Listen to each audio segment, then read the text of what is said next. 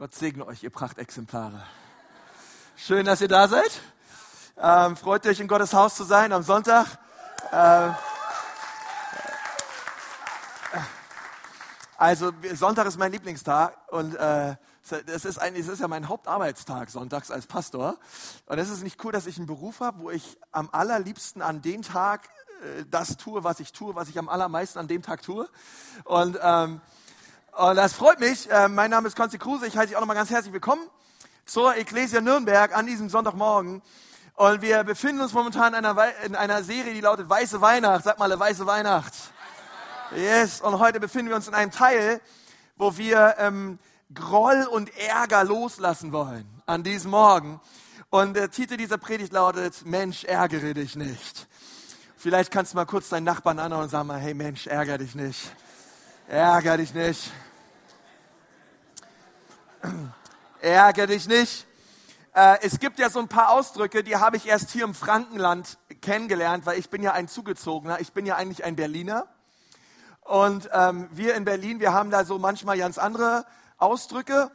Aber es gibt ja so, ich meine, wenn uns in Berlin irgendwas stört oder wenn wir uns irgendwas ärgern, dann Freischnauze sagen wir es halt. Ne?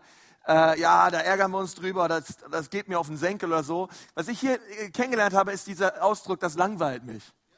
Ja, stimmt das? Fränkisch, langweilt mich? Ja, das langweilt mich. Und ich dachte, das erste Mal gehört, ja, was, wie Langeweile und so, was langweilt, macht der das zu langsam oder so?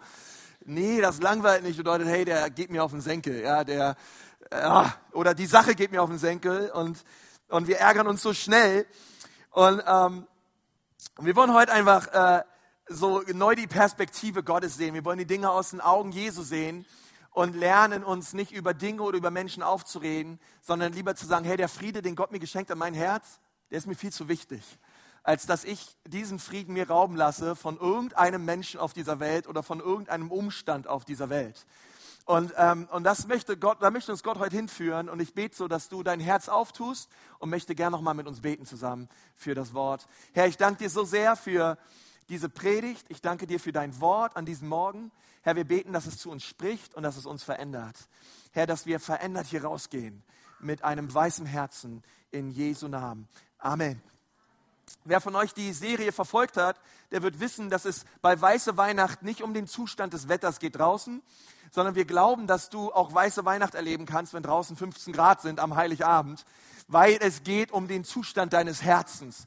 Gott möchte dir ein weißes Herz schenken. Deswegen kann jeder Mensch in diesem Raum und jeder Mensch, der das hört, weiße Weihnacht erleben. Es ist eine Entscheidung, die du treffen kannst, indem du sagst, Gott, ich möchte, dass du mein Herz weiß wäschst wie Schnee. Und da könnt ihr als Familie, da könnt ihr alle zusammen sein, Heiligabend, und, äh, und dort irgendwie gemeinsam feiern. Und ihr könnt wirklich den Frieden und die Liebe Gottes erleben, weil ihr selber ein geheiltes und reines Herz geschenkt bekommen habt von Gott. Und ich sag dir, das, wär, das wird das allerbeste Weihnachten deines Lebens, wenn du das erlebst und wenn du dich dafür öffnest. Und weiß nicht, ich, ich ärgere mich eigentlich am allermeisten ähm, beim Autofahren. Ich weiß, wie es dir geht. Äh, als ich meinen Führerschein gemacht habe, bin ich ganz brav mit 50 durch die Stadt gefahren. Und ich kann mich noch daran erinnern, eines Tages hat mich so ein Typ überholt mit seinem fetten Auto, Fensterscheiben unten, Hip-Hop-Musik an mit 70, rübergefahren auf meine Seite, davon gedüst. Und ich bin da so als so frommer, äh, hochheiliger Fahrschüler mit meinen 48 in Berlin auf der Straße und fahre. Und ich nur so zu meinem Fahrlehrer, also wirklich, wie der fährt. Also, kann ich gar nicht verstehen. Und er so neben mir, ja. Aber ich möchte nur sagen, ähm, wenn du jetzt deine Fahrprüfung machst, ich gebe dir einen Monat, dann fährst du genauso wie er. Und ich dachte mir so, nee, also ich bin erstmal froh, wenn ich meinen Führerschein kriege und alles. Ein Monat später, Konst im Auto, Fenster unten, Hip-Hop an, mit 70 durch die Stadt. Äh, ich war einfach so glücklich über meinen Führerschein, das hatte ich einfach in meinem, in, in meinem Tempo äh, ausgedrückt und äh, ich war unterwegs und es ist ja meistens so, dass wir uns über andere Leute ärgern, ähm, momentan uns dann irgendwie so fromm fühlen, aber eigentlich machen wir es genauso ähm, und sind nicht besser. Äh, Gibt es irgendjemanden, der das mitfühlen kann oder? Okay. Wenn keiner hier ist, am besten ihr geht ins Gebetsteam und legt, und legt mir später die Hand auf oder so. Ähm, Aber ich meine ehrlich, warum, warum ärgern wir uns so oft über Dinge? Warum ärgern wir uns ähm, im Straßenverkehr? Warum ärgern wir uns über Mitarbeiter? Warum ärgern wir uns in der Firma oder in der, in, der Uni über Leute? Vielleicht auch über Familienangehörige? Und ähm, warum, warum geschieht das so oft in uns? Und äh, die Bibel sagt, dass all diese Dinge, dass so Groll, Bitterkeit und Ärger, sie ähm, kommen aus dem Fleisch. Es sind, die Bibel nennt das fleischliche Dinge. Und es gibt geistliche Dinge, es gibt Dinge, die der Geist, die, das, die der Geist Gottes in uns hervorbringt. Es sind so Liebe und Sanftmut und Friede und Enthaltsamkeit und all diese guten Dinge. Und dann gibt es Dinge wie Groll, Zorn, Wut, Ärger, Bitterkeit, Unvergebenheit, wo die Bibel sagt, hey, das ist vom Fleisch. Und wenn du mit fleischlich, ähm, ehrlich gesagt, das hat jetzt nichts mit Metzgerei oder so zu tun, wenn du den Begriff nicht kennst, das hat ganz viel mit unserem Ego zu tun. Okay, es hat einfach mit unserem Ich zu tun, losgelöst von Christus. Und ähm, unser Ego ist so oft danach aus, Recht zu haben. Und damit wir Recht haben, muss es immer irgendjemanden geben, der falsch liegt. Unser Ego ist aus, danach zu gewinnen. Also ich weiß, ich habe in meinem Leben noch nie ein Spiel gespielt oder an irgendeinem Teamspiel mitgemacht, einfach nur so um des Spielens wegen, um der netten Gemeinschaft willen. Wenn ich mitmache, will ich gewinnen. Mein Ego will immer gewinnen. Okay, aber damit mein Ego immer gewinnt, muss auch immer jemand verlieren. Okay, also es gibt die Gewinner und es gibt die Verlierer. Und manche Leute, ich meine, das habe ich mittlerweile abgelegt, äh, die gehen ja beim Spielen so dermaßen ab wo du so denkst, ey, hier geht es nicht um, um, um ein Preisgeld von 40 Millionen, du kannst ganz einfach nur mitspielen, ähm, sondern es ist einfach nur, wir wollen Gemeinschaft haben, ja, wir wollen gewinnen. Und wenn wir schon mitspielen, dann muss es Verlierer geben. Und so sucht man sich Verlierer und so sucht man sich Leute, die falsch liegen. Es ist interessant, dass die Leute, die ähm, gerne voll Ärger und Groll sind, sich immer Leute suchen, die auch voll Ärger und Groll sind. Mit denen tun sie sich dann zusammen und sie sind gemeinsam voll Ärger und Groll über andere Leute. Oder Leute, die gerne über Leute herziehen und lästern. Sie werden immer Leute finden, die auch gern über Leute lästern und herziehen. Sie tun sich zusammen und dann reden sie gemeinsam über die Leute, weil Gleiches gesinnt sich gern zusammen, falls es dir schon mal aufgefallen ist. Du wirst als eine Person, die sagt, hey, ich will nicht bitter sein, ich will nicht voll mit Ärger sein, sondern ich will mein Herz frei halten davon. Deine Freunde werden nicht Leute sein, die ständig aus sind nach Unfriede. Wenn du selber aus bist nach Frieden. Weil du kannst mit den Leuten nicht abhängen. Das ist, irgendwann wird es zu viel, okay? Man kann mit den Leuten zusammen sein und so weiter und man kann sie auch prägen. Aber was Gott möchte, ist, dass wir sagen, Gott, dein Friede ist mir viel zu kostbar, als dass ich den einfach so äh, loslasse und mich ständig über Leute aufrege und ärgere. Es gibt einen ganz bekannten Vers in der Bibel, der steht in Sprüche 19, Vers 11. Und dort steht, ein vernünftiger Mensch kann seine Gefühle beherrschen. Es ehrt ihn, wenn er über Fehler, und jetzt alle zusammen, hinwegsehen kann. Über Fehler hinwegsehen, sagt die Bibel, das sind ehrbare Menschen, Menschen, die das können.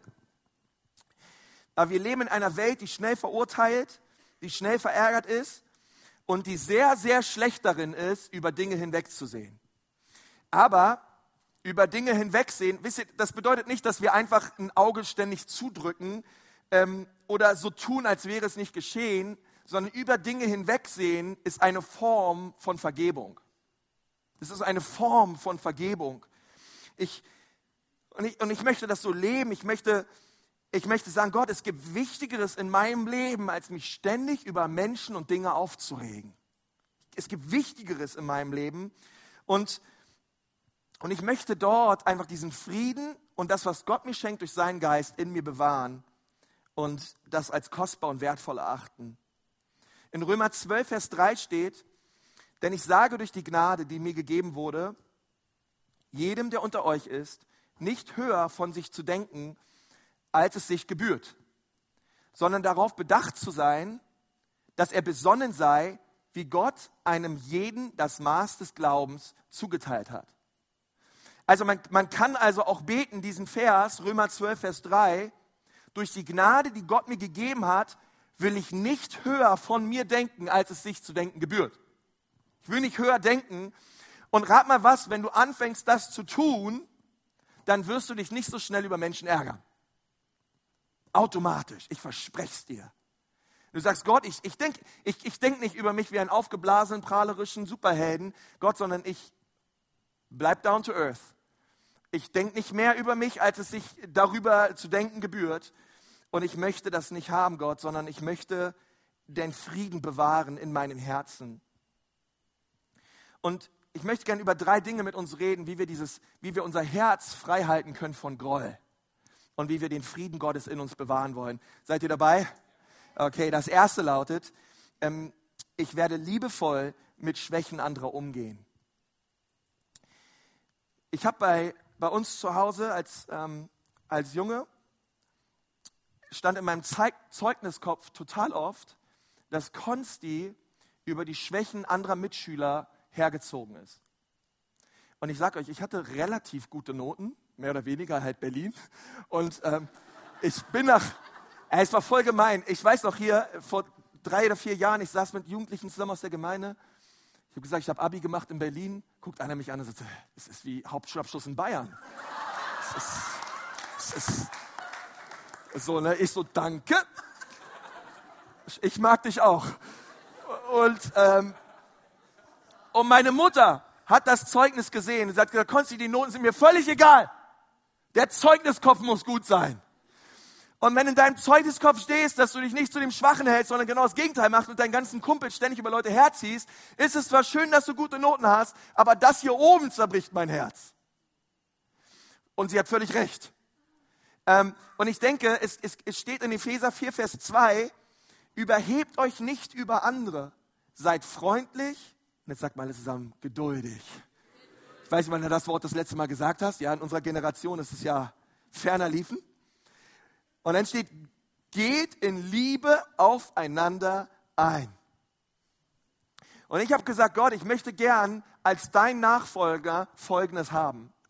Ich möchte ein, ein dickes Fell und ein weiches Herz ist besser als eine dünne Haut und ein hartes Herz ein dickes Fell und ein weiches Herz. Gott, ich möchte es mir bewahren.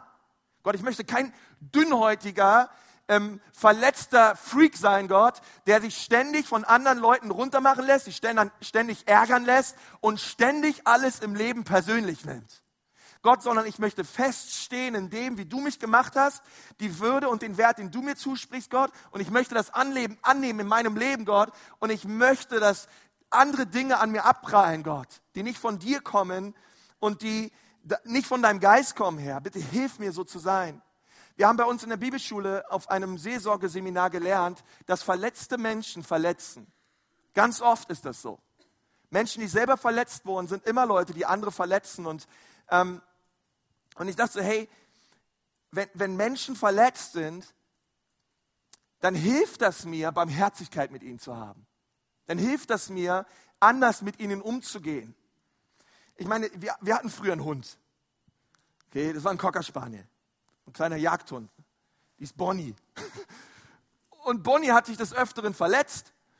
Und wenn unser Hund sich verletzt hat, dann ging der mit seiner gebrochenen, zersplitterten, mit Dorn durchtriebenen Pfote ähm, in die allerletzte Ecke unseres Hauses, hat sich dort hingelegt, hat seine Pfote geleckt und wehe, du bist zu Bonnie hingegangen und hast irgendwie versucht, die Pfote auch nur zu streicheln. Der Hund hätte dir sofort in die Hand gebissen.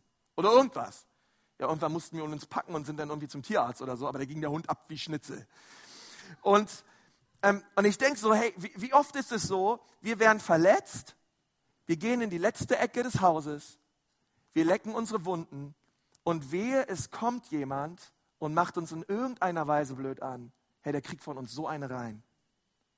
Und ich denke so, hey, wenn wir, wenn wir lernen, nicht nur zu sehen, hey, der Typ ist komisch, der Typ, wie ist denn der drauf, sondern dass wir anfangen zu lernen, hey, vielleicht ist er nicht einfach nur so drauf, weil er heute nur so drauf ist, sondern vielleicht hat die Person gerade eine schwere Zeit. Vielleicht geht die Person gerade durch Leid und durch schwierige Dinge. Und ich will sie nicht einfach nur verurteilen an dem, wie sie gerade zu mir ist, sondern ich möchte dahinter sehen. Und wenn ich das dahinter sehe, wenn ich sehe, dass die Person vielleicht gerade, keine Ahnung, vielleicht hat sie komplizierte Teenager zu Hause oder ähm, vielleicht hat sie gerade, ist die Waschmaschine kaputt, das Auto kaputt, der Geschirrspüler kaputt, alles an einem Tag und die ist völlig über, überfordert und ist pampig. Warum ist sie pampig? Wir nehmen nur das Pampigsein wahr und sind pampig zurück, aber wenn wir lernen, dahinter zu sehen, löst das Barmherzigkeit in uns aus.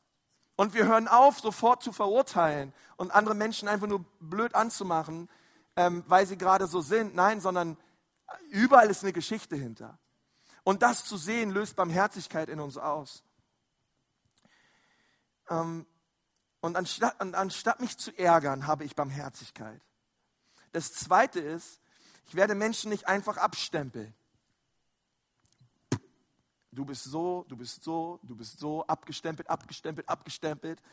Ähm, ich meine, jetzt mal ehrlich, könntest du dir vorstellen, ähm, wie unser Leben sein würde, würde Gott uns abstempeln? Würde Gott uns in eine Schublade stecken? Ähm, ich meine, als ich, äh, als ich noch kein Christ war, da habe ich gestohlen, da habe ich ähm, meine Geschwister geschlagen, da habe ich äh, Mitschüler geschlagen, da habe ich betrogen, da habe ich alles Mögliche gemacht. Und stellt euch vor, Gott würde sagen, also hier ist der Pastor der Ecclesia Nürnberg, Konsti der Lügner, Konsti der Betrüger, Konsti der Dieb, Konsti der Wilderer, keine Ahnung. Ähm, hey, Gott ist nicht so. Gott hat mir vergeben. Gott hat mich reingewaschen durch sein Blut. Und er hat mir ein neues Leben geschenkt. Und der alte Konsti mit all seinen Sünden und all diesen Dingen, der ist am Kreuz mit Christus gestorben. Auferstanden ist eine neue Schöpfung in Jesus. Okay, und es ist wichtig, dass wir das sehen. Paulus hat einmal zu den Korinther gesagt, also kenne ich nun niemanden mehr nach dem Fleisch. Das bedeutet, du hast im Fleisch Dinge getan, aber ich kenne dich nicht mehr nach den Dingen, die du im Fleisch getan hast, sondern du bist neu geworden in Christus. Und ich stempel dich nicht einfach nur ab als einen komischen Freak, der komisch aussieht, sich komisch kleidet und der komischen Biofraß frisst. Okay? Sondern ich stempel dich, ich, ich stempel dich überhaupt nicht ab sondern ich liebe dich für den, der du bist und ich ähm, lass es nicht zu, Leute einfach in Schubladen zu stecken. Sondern, versteht ihr, was ich meine? Sondern wir, wir, wir hören damit auf und wir sagen, Gott, ähm, hilf mir, Leute nicht nach ihrem Äußeren zu richten. Hilf mir, Leute nicht einfach abzustempeln, ähm, sondern hilf mir, barmherzig zu sein. Steht in Lukas 6, Vers 36, seid so barmherzig, barmherzig wie euer Vater im Himmel. Wow, Herr, hilf mir. Richtet nicht über andere, dann werdet auch ihr nicht gerichtet werden. Verurteilt keinen Menschen, dann werdet auch ihr nicht verurteilt. Wenn ihr bereit seid, anderen zu vergeben, dann wird auch euch vergeben werden. Okay, Gott war so gnädig mit mir, dass er mich nicht abgestempelt hat. Also möchte ich es auch nicht mit anderen Menschen tun.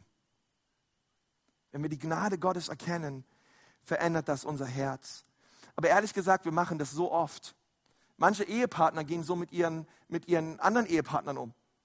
Ja, die ist halt immer so. Oh, wird sich nie ändern ja, abgestempelt, ist falsch. Weil wir befürchten nicht immer das Schlimmste, sondern wir fangen an, das Beste zu glauben.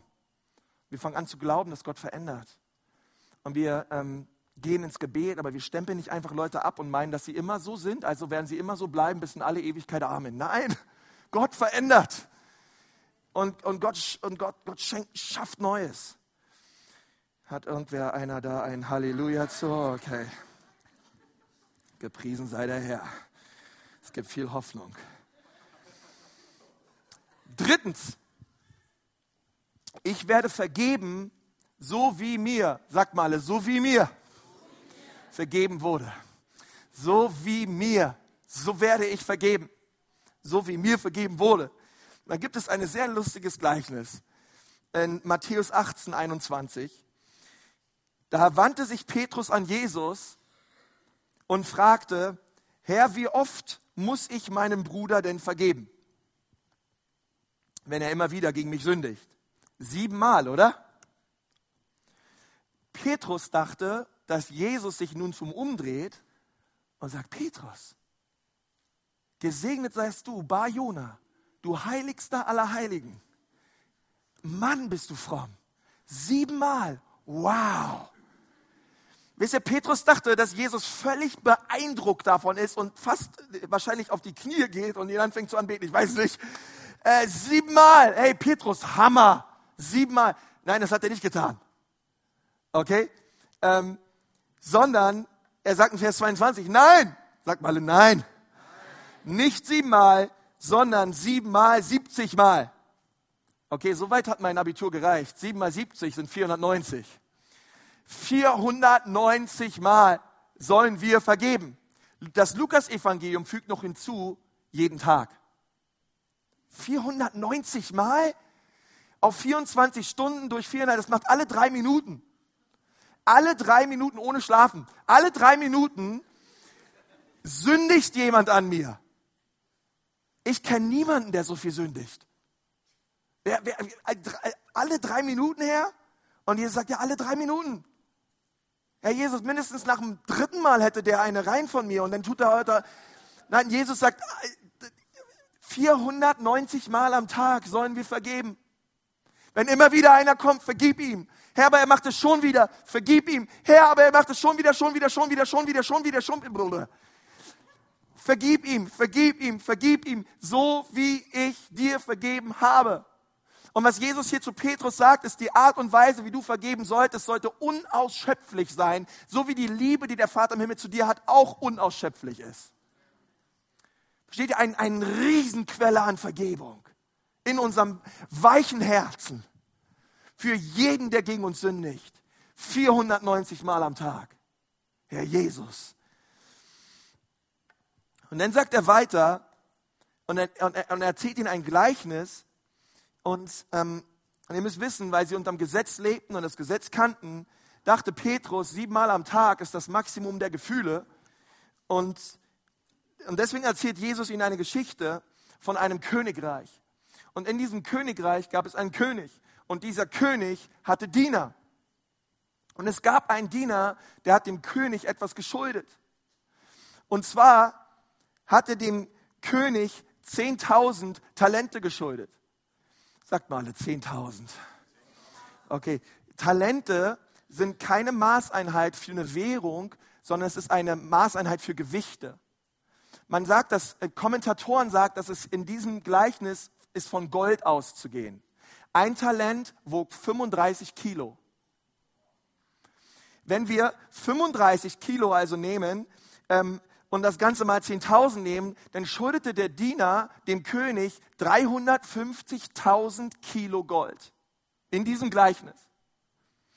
Nun, wenn wir davon ausgehen, dass ein Kilo Gold heutzutage 29.000 Euro kostet, dann macht das eine Schuld von 10,1 Milliarden Euro. 10,1 Milliarden. Wer von euch glaubt, dass das eine ziemlich hohe Summe ist, 10,1 Milliarden? Okay, wer sich nicht gerade gemeldet hat, vielleicht können wir uns nachher nochmal zusammensetzen, nochmal über den Zehnten reden oder so. Ähm, okay, 10,1 Milliarden ist eine ziemlich, ziemlich, ziemlich hohe Summe. Ich meine, ehrlich, 10 Millionen zu schulden ist schon utopisch. Okay, aber 10,1 Milliarden, dieser Diener schuldete dem König 10, 10,1 Milliarden. Und hey, ich denke so, Herr, das ist eine wisst ihr, deswegen Jesus benutzt dieses Gleichnis, um uns einfach zu zeigen, diese Schuld ist unmöglich zu begleichen. Es ist eine Schuld für diesen Diener, das wird er nie, nie, niemals hinkriegen, dem König all das wiederzubringen. Und was Jesus hier sagt, ist, der, Fa der König in diesem Gleichnis ist Gott. Es ist der Vater im Himmel. Und der Vater im Himmel, ähm, bei dem haben wir Schulden. Und die Bibel sagt, dass Jesus Christus den Schuldschein, der in den Satzungen bestehen, der vom Gesetz gegen uns war, Jesus hat ihn genommen und er hat ihn ans Kreuz genagelt. Und die Bibel sagt, und er hat uns frei gemacht von aller Schuld. In vier Leuten löst das Begeisterung aus. Das freut mich. Jesus hat die Schuld, ihr Lieben, 10,1 Milliarden. Eine Schuld, die niemand von uns aufbringen kann. Äh, und, und das ist noch zu wenig, das auszudrücken, um das zu zeigen, was Jesus am Kreuz für uns hat. Jesus hat diesen Schuldschein genommen und er hat ihn beglichen und er hat gesagt, und ich spreche dich frei. Frei von deiner Schuld. Frei. Völlig frei. Du hast keine Schuld mehr beim Vater, du hast keine Schuld mehr beim König. Und diesem Diener, dem wurde diese Schuld erlassen. Und die Bibel sagt, er ging fröhlich vom König weg. Auf seinem Weg findet er einen anderen Diener, auch einen Diener vom König. Und das war sein Kumpel. und sein Kumpel schuldete ihm Geld. Und die Bibel sagt, und also packte er ihn bei der Kehle. Äh, irgendwie, wahrscheinlich hat ihn dann irgendwie noch einen halben Meter die Wand hochgezogen und ihn gepackt und hat gesagt, du schuldest mir Geld. Und die Bibel sagt, er schuldete ihm 100 Denare. Ein Denar ist ein Tageslohn eines damaligen Arbeiters. Sehen wir von 100, gehen wir aus, 100 Denare sind 100, 100 Tagelöhner, es ist quasi ein Drittel Gehalt. Wenn wir mal Urlaub und alles, alle äh, Feiertage hier in Bayern ja besonders viele, wenn wir all das abziehen, ähm, sagen wir mal, du verdienst 30.000 Euro im Jahr, 10.000 Euro. 10.000 Euro schuldete also dieser Arbeiter dem anderen Arbeiter. Und, ähm, und er sagt, hey, gib mir mein Geld wieder. Und sein Kumpel sagt, hey, sorry, ich habe die Kohle nicht. Und ich meine, 10.000 Euro ist auch viel Geld. Ja, kann man ja auch sagen, Mensch, Mensch, ja, es ist viel Geld. Ähm, aber er hatte keine Gnade mit ihm, sondern dieser Diener, dem gerade so viel vergeben wurde, er lässt den anderen Diener ins Gefängnis werfen. Samt Frauen und Kinder. Wie grausam ist das? Diesem Diener, ich meine, dem einen wurde so viel erlassen und er wirft dem anderen Diener, der ihm gerade mal 10.000 Euro schuldet, ins Gefängnis. Und ähm, wisst ihr, wenn wir, wenn wir 10.000 Euro vergleichen mit 10,1 Milliarden, dann sind 10.000 Euro doch wirklich nur ein winziger, winziger, winziger Tropfen auf dem heißen Stein. Es ist überhaupt nichts im Vergleich zu der Schuld, die der König ihm vorher vergeben hat. Deswegen möchte ich dir sagen, das Schlimmste, was du einem anderen Mitmenschen antun kannst,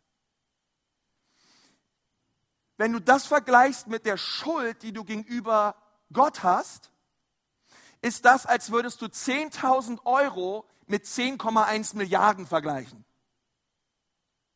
Deswegen sagt die Bibel, wenn jemand nicht vergibt, hat er vergessen, wie viel ihm vergeben wurde. Es wäre so, als, als wenn du gerade 10 Milliarden erlassen bekommst und du gehst zu dem Nächsten und er schuldet dir 10.000 und du wirfst ihn ins Gefängnis und du machst ihn fertig. Und die Bibel sagt, wie kannst du so sein? Hast du nicht gesehen, wie viel Jesus dir am Kreuz vergeben hat? Und was er für dich getan hat? Und hast du nicht seine Liebe gesehen? Und das Hauptproblem dahinter ist, dass wir oft anfangen, Sünden zu kategorisieren. Und wir meinen, es gibt die Sünde und dann macht Gott Abstufung. Ja, also es gibt so die großen Sünden.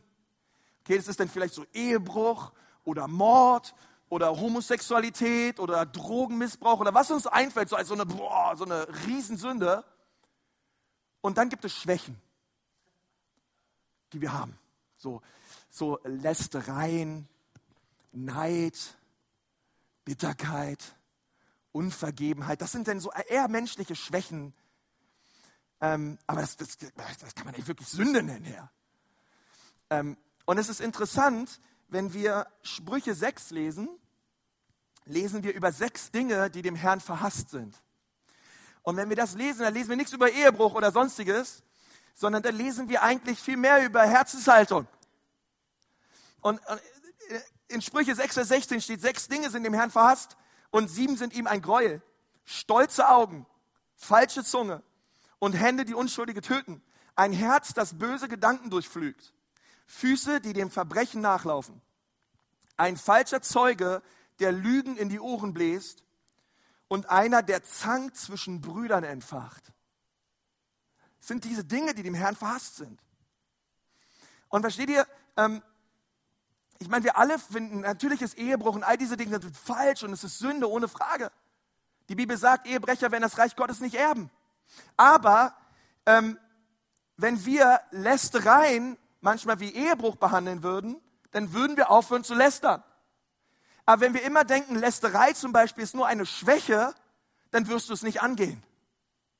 Wenn du, wenn, wenn du denkst, ey, wenn wir Bitterkeit oder Unvergebenheit behandeln würden wie Mord, dann würden wir alles daran setzen, das nicht zu tun. Wenn wir alles daran setzen, frei zu werden davon. Aber wenn wir einfach nur meinen, naja, naja, komm, Schwester so und so, Alter, Bruder so und so, na, ich, ich schaue eh auf den Herrn. Ich muss den ja nicht anschauen, ich schaue auf den Herrn. Und wir tun so fromm. Und die Bibel sagt, hey, Äh, ihr habt der Sünde noch nicht widerstanden bis aufs Blut. Aber wie wollen wir sie auch widerstehen, wenn wir sie nicht als Sünde sehen? Sondern meinen, es wäre ein, eine kleine Charakterschwäche. Ey, ich habe schon manchmal mitbekommen, hey, wie Leute schlecht über Leute reden und ich denke, äh, es ist Sünde. Versteht ihr, was ich meine? Es ist nicht einfach nur irgendwas, was eine Lappalie oder so. Und wenn wir es als Lappalie sehen, werden wir niemals den Sieg errungen. Niemals, ich verspreche es dir. Aber wenn du es angehst als eine Sünde, als etwas, wofür Jesus Christus starb, dann sagst du, hey, ich will Jesus nicht verletzen, ich will, ich will ihn lieben und ich, und ich will es leben und ich, ich will es nicht länger zulassen in meinem Leben. Und wir fangen an, anders zu leben. Amen. Wir fangen an, stark zu werden im Herrn und in der Macht seiner Stärke. Denn ehrlich gesagt, als Gott den Menschen schuf, Adam und Eva, sind sie gefallen in Sünde und Gott hätte sagen können, hey, genug damit. Ich lösche alle Menschen aus, ich mache sie fertig und erst mache ich sie fertig, dann lösche ich sie aus und dann erschaffe ich mir einfach ein neues Universum. Ich mache alles neu, okay? In sechs Tagen, hey, Gott hätte es auch in sechs Sekunden geschafft. Ich mache einfach alles neu mit neuen Menschen, die mich endlich lieben und mich endlich ehren. Aber Gott hat es nicht getan. Warum? Weil Gott es vergeben hat. Gott hatte von Anfang an einen Lösungsplan. Gott hat sich gedacht, ich vergebe dem Menschen, bevor der allererste Mensch jemals Gott um Vergebung gebeten hat. War Gott bereits bereit, uns zu vergeben? Er hat bereits den allerersten Schritt auf uns zugemacht und alles daran gesetzt, dass wir in Vergebung und in Liebe auf dieser Erde leben können. Durch die Kraft seines Geistes. Und als der König davon hörte, dass der Diener seinen Freund ins Gefängnis schmiss, und ihn an die Kehle ging, da sagt die Bibel, da war er außer sich vor Wut. Der war auf 180. Und dann steht in Vers 31, und als das die anderen Diener sahen, waren sie entsetzt. Sie gingen zu ihrem Herrn und König und berichteten ihm alles. Da ließ sein Herr ihn kommen und sagte zu ihm, du böser Diener. Okay, hier steht du böser Diener, nicht du böser Heide. Es geht hier um Leute, die im Königreich sind. Es geht hier um Leute, die Christen sind. Es geht, es geht um Leute, die sagen, ich, fol ich folge Jesus nach. Es geht hier um Leute, denen bereits eine riesige Schuld vergeben wurde von 10,1 Milliarden. Ich wollte das nur mal kurz sagen. Ähm, und dann sagt er, er hat bereits die, deine, genau, er sagt, deine ganze Schuld habe ich dir erlassen, weil du mich angefleht hast. Vers 33, hättest du da mit jedem anderen Diener nicht auch Erbarmen haben müssen, so wie ich Erbarmen mit dir hatte? Und voller Zorn übergab ihn der Herr den Folterknechten. Ja, damit ist die Hölle gemeint, damit sind die Dämonen gemeint, bis er ihm alles zurückgezahlt hatte, was er ihm schuldig war. Und wir wissen, es ist eine unbegleichbare, riesige Schuld. Deswegen ist es ein ewiger Zustand, der hier gemeint ist.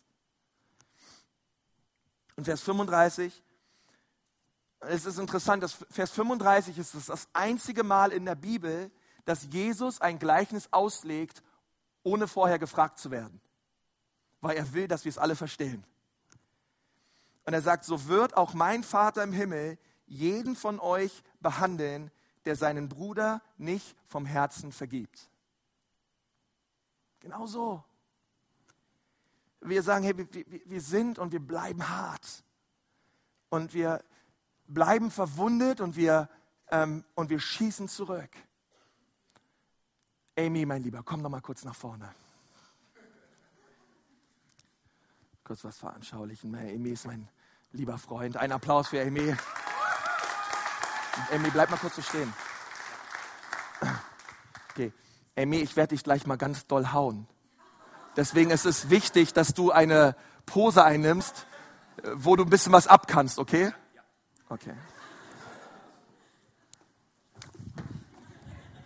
Gut, alles klar? Okay, das war schon. das ging schnell. Ja, der war schon richtig in Kampfbereitschaft. Okay, äh, ist wichtig. Ich habe Amy genommen, weil, weil Amy kann ein bisschen was ab. Ja, das ist ja ein, ein ein stattlicher, großgebauter, gut aussehender, muskulöser junger Mann. Und deswegen, äh, der Aimé kann einiges ab. Okay? Wenn ich jetzt eine, ähm, Ellie, komm mal kurz nach vorne. Okay, jetzt stell dich mal genauso hin, wie der Eme sich hingestellt hat. Nein, keine Sorge, kannst dich wieder hinsetzen. Das würde ich niemals machen. Ähm, wenn, wenn ich das Gleiche mit einer Person machen würde, die kleiner ist, die schwächer ist, die würde wahrscheinlich hier von der Bühne fliegen. Okay? Ähm, aber mit Amy kann man es machen. Äh, weil, weil er stark ist, okay? Ich bin ja dankbar, ich bin ja nur dankbar, dass er nicht zurückschlägt.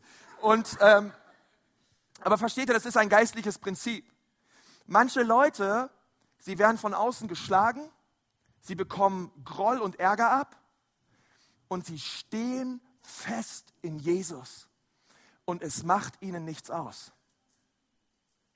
Andere Leute kriegen die gleichen Schläge ab und sie fliegen von der Bühne, weil sie nicht feststehen in dem, wer sie sind in Gott, sondern jede kleinste, ähm, jede kleinste Sache verärgert sie, verletzt sie, macht sie fertig und sie ziehen sich zurück. Deswegen, versteht ihr, es ist so wichtig, dass wir geistlich fit sind. Mensch, ärgere dich nicht. Werde geistlich fit. Lese jeden Tag deine Bibel. Bete jeden Tag Gott an. Lebe geleitet vom Heiligen Geist. Und all dieser Ärger, all die Dinge, die immer gegen dich geschossen werden, die machen dir nichts mehr aus. Ich verspreche dir, würde ich mich bei jedem zurückziehen, wo Leute mich blöd anmachen, ich wäre nicht mehr hier. Aber ich habe es gelernt in meinem Leben, in meiner Anerkennung. Und das, was ich brauche, das kommt von Gott. Und wenn ich ständig auf das achte, was Menschen tun und was Menschen bringen und was Menschen mir gegenüber äußern, hey, dann, dann lebe ich für Menschen, aber nicht für Gott. Und wenn ich für Menschen lebe, kann ich nicht Christi Diener sein. Deswegen ist es so wichtig, dass du geistig fit wirst. Der Schlüssel dazu, dass du dich nicht ärgern lässt, dass du nicht im Groll lebst, ist, dass du jeden Tag mit dem Herrn, dein Gott, lebst. Und dass du alles, was du suchst an Liebe und Anerkennung und Glück, allein in ihm suchst. Weil er will es dir geben, er will es dir schenken und im Überfluss dich beschenken und reich machen. Und Dinge kommen von außen, aber du stehst fest. Und du, und du weißt, wer du bist in Gott. Und das ist der Schlüssel, ihr Lieben. Und das, und das bete ich so, deswegen müssen wir jeden Tag trainieren. Jeden Tag. Ich hatte letztens Rückenschmerzen. Sagt meine Frau zu mir, ja, kein Wunder, du kriegst kein Mitleid von mir. Du musst mehr Fitness machen. Habe ich gesagt, Frau, du hast recht. Meine Frau hat immer recht. Also, ähm, äh, und, und wisst ihr, ähm, und, und manchmal möchte ich auch zu Christen sagen, hey, ist kein Wunder, dass du beleidigt bist. Du musst Fitness machen. Hey, ist kein Wunder, dass du dich zurückziehst. Du musst Fitness machen. Warte doch nicht darauf, bis der andere kommt und dich um Vergebung bittet. Sprech Vergebung aus und geh weiter voran mit Jesus. Und lebe aus der Liebe, die er dir schenkt. Und warte nicht, bis ständig alles zwischenmenschlich in Butter ist. Sondern du wandle mit deinem Gott jeden Tag. Und das möchte ich so vielen Christen immer sagen, weil ich, weil ich merke, hey, ja, da ist so viel immer da an Bitterkeit und an Lästereien und wir müssten eigentlich besser wissen. Wenn wir schauen, wie viel Jesus uns vergeben hat, wie können wir dann noch sauer sein auf einen anderen Menschen? Weißt du, was du in Gott ausgelöst hast? Die Bibel sagt, er, wir waren seine Feinde, aber er gab sein Leben für dich. Er starb, er wurde geschlagen, brutal misshandelt für dich und für mich. Und er trug alle Bitterkeit, er trug ein Ärger, er trug alle Wut, damit wir es nicht mehr tragen brauchen, damit wir frei sind, damit wir leben mit Jesus. Und da möchte ich dich so zu ermutigen, werde fit in Jesus. Werde fit und die Dinge dieser Welt, sie werden kommen und Stürme werden kommen, aber du wirst feststehen in Jesus und in dem, der auf dem Wasser lief. Ein Vers zum Schluss. Matthäus 5, Vers 44. Ich aber sag euch, liebt eure Feinde und betet für die, die euch verfolgen. Nicht einmal in der Bibel lesen wir, dass wir für unsere Eltern beten sollen, obwohl es wichtig und gut ist, für unsere Eltern zu beten. Aber wir lesen ständig, betet für eure Feinde, betet für die, die euch misshandeln, betet für die, die euch ins Unrecht ziehen, betet für die, die gegen euch sind, betet für die, die euch Unrecht tun, Unrecht tun, un betet, betet, betet. Und es ist wirklich der Schlüssel, ähm, sich nicht zu ärgern und greulos zu werden, es auch wirklich zu beten, zu beten für die Leute. Segne, segne, segne. Ich habe hab eine Liste von Leuten, die mich langweilen. Und ich bete für sie und ich segne sie und ich bete für sie. Und zwei von ihnen sind mittlerweile eine meiner besten Freunde. Mittlerweile bete ich nicht mehr für sie. äh, äh, aber wisst ihr, äh, oh, das ist der Schlüssel. Gebet verändert alles. Und es ist die Kraft Gottes, die freigesetzt wird über den Menschen. Übernatürlich. Gott kann in einer Sekunde mehr als wir in zehn Jahren. Und wir sollten immer wieder unseren Blick auf ihn richten und ihn danken für das, was er tut. Lass uns mal die Augen schließen. Ich möchte mit uns beten.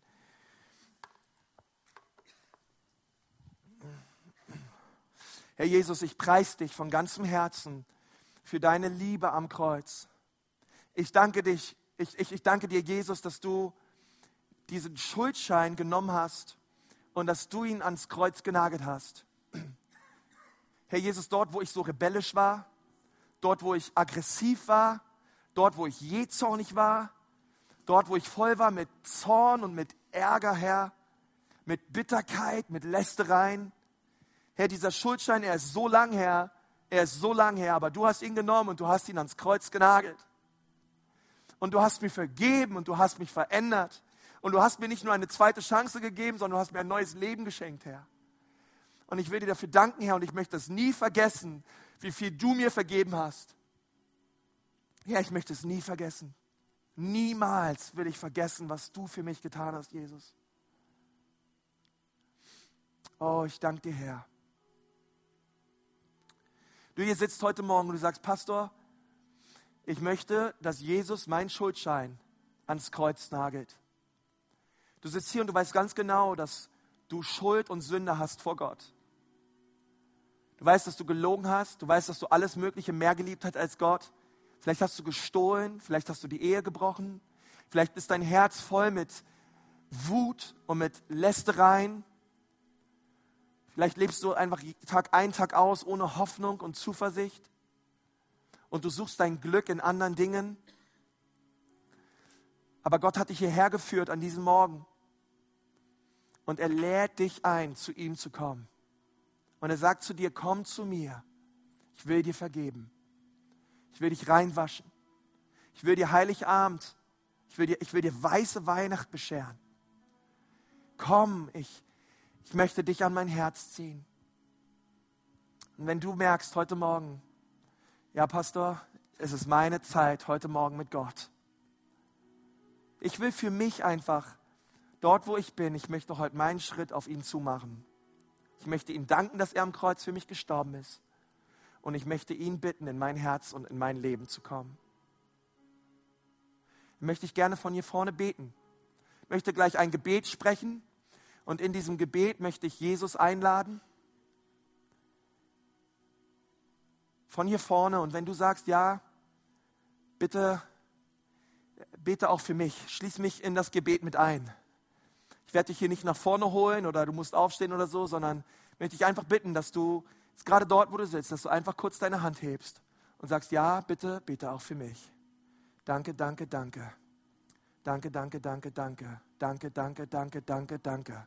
Danke, danke, danke. Deine Hand sich auch. Deine Hand sich auch. Deine Hand sich auch. Deine Hand sich auch. Eure drei Hände sich auch. Halleluja, Herr. Herr Jesus, ich danke dir von ganzem Herzen, dass du mir an diesem Morgen vergibst. Ich danke dir, Jesus, dass du am Kreuz vor 2000 Jahren für meine Schuld gestorben bist. Sei du mein Erlöser. Sei du mein Erretter, Jesus. Ich gebe dir mein Herz, ich gebe dir mein Leben. Und ich bitte dich, Jesus, reinige mein Herz. Räume alle Schuld, räume alle Sünde aus und mach du mich neu. Vergib mir, Herr, meine Sünde, vergib mir meine Schuld, Herr. Ich bin so lange ohne dich gelaufen. Ich habe so lange ohne dich gelebt. Aber heute, Jesus, möchte ich, dass du in mein Leben kommst. Ich sehne mich nach dir. Bitte mach mich neu ich komme zu dir, Herr. Und ich preise dich, weil du bist Gott.